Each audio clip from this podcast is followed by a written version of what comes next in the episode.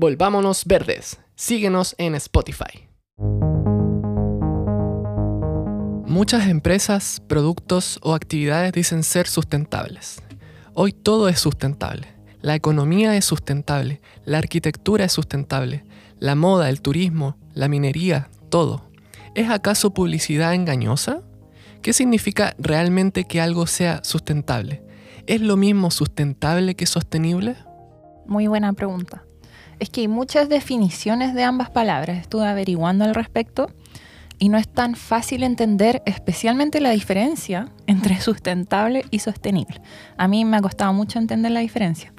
Y cuando buscas en la RAE, en la Real Academia Española, eh, define sustentable como por un lado, por ejemplo, cuando tienes un argumento que lo puedes sustentar, por ejemplo, eh, con razones. Obviamente no nos vamos a referir a eso. Y cuando uno ve la palabra sostenible, eh, sostenible también se puede asociar a una actividad, por ejemplo, una actividad económica eh, que se puede sostener en el tiempo. Entonces, también no se refiere mucho al aspecto medioambiental, se puede referir más al aspecto económico.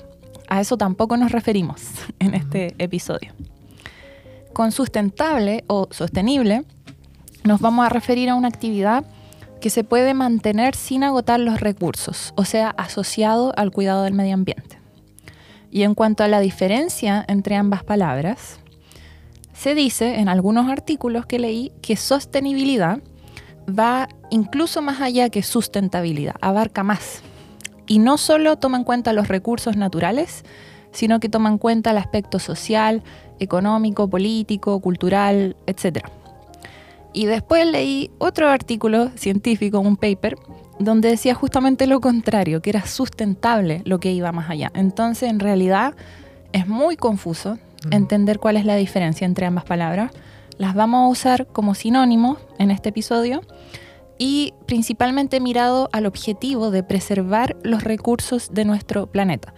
Y la palabra recursos naturales tampoco nos gusta mucho porque es mejor quizás decir los elementos naturales que necesitamos para subsistir.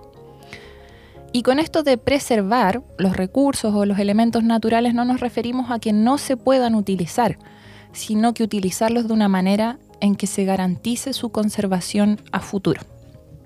Y si vamos a la definición concreta que se ha utilizado durante ya muchos años de desarrollo sostenible, se definió a nivel internacional como eh, la traducción de la palabra Sustainable Development. Se tradujo como desarrollo sostenible, por lo tanto, en mi opinión, podría ser lo mismo que desarrollo sustentable.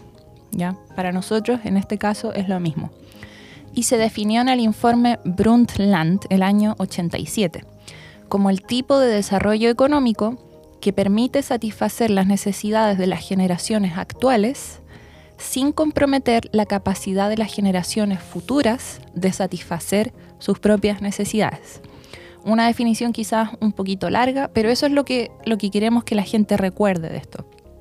Este concepto que fue desarrollado a nivel internacional busca un desarrollo económico y social respetuoso con el medio ambiente, donde el ideal es lograr el crecimiento económico a largo plazo sin dañar el medio ambiente y sin agotar los recursos naturales. Este concepto de desarrollo sostenible, o sustentable para nosotros, es el que ha guiado las políticas y programas de las Naciones Unidas y es parte de la Agenda 2030 para el Desarrollo Sostenible. Esta Agenda 2030 consta de 17 objetivos, como por ejemplo te doy dos ejemplos, el objetivo 8, que busca promover el crecimiento económico y sostenido, es diferente sostenido a sostenible, que también sea inclusivo y sostenible. El objetivo 12 también, por ejemplo, que busca garantizar modalidades de consumo y producción sostenible, etc. Son en total 17 objetivos.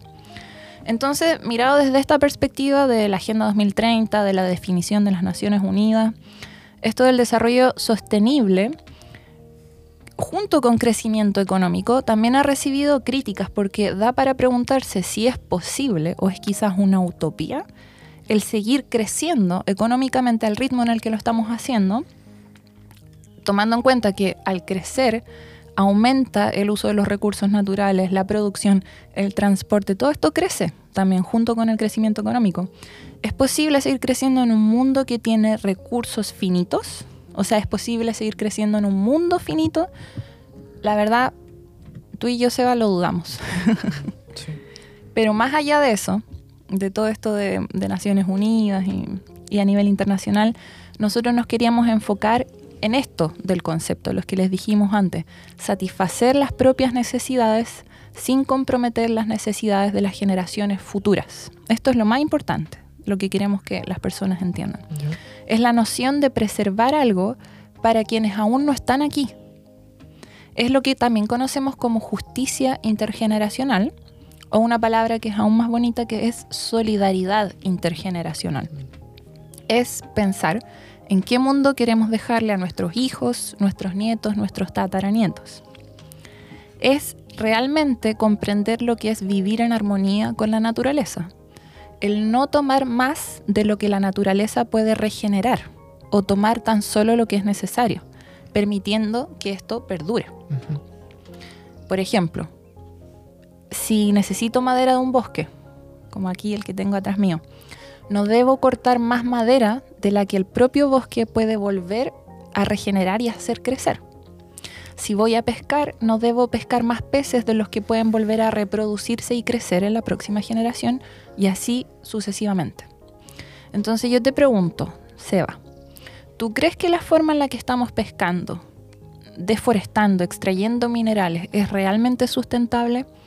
¿Le estamos dejando algo a las generaciones futuras? Y estamos considerando también no solo a la especie humana, sino que a las otras especies. ¿Le estamos dejando algo a los demás seres de este planeta? Cuando uno entiende realmente qué quiere decir sustentable o sostenible, uno comienza a dudar un poco de las cosas que dicen ser sustentables. Mm. ¿Qué condiciones, por ejemplo, se tienen que cumplir para que algo pueda ser considerado sustentable?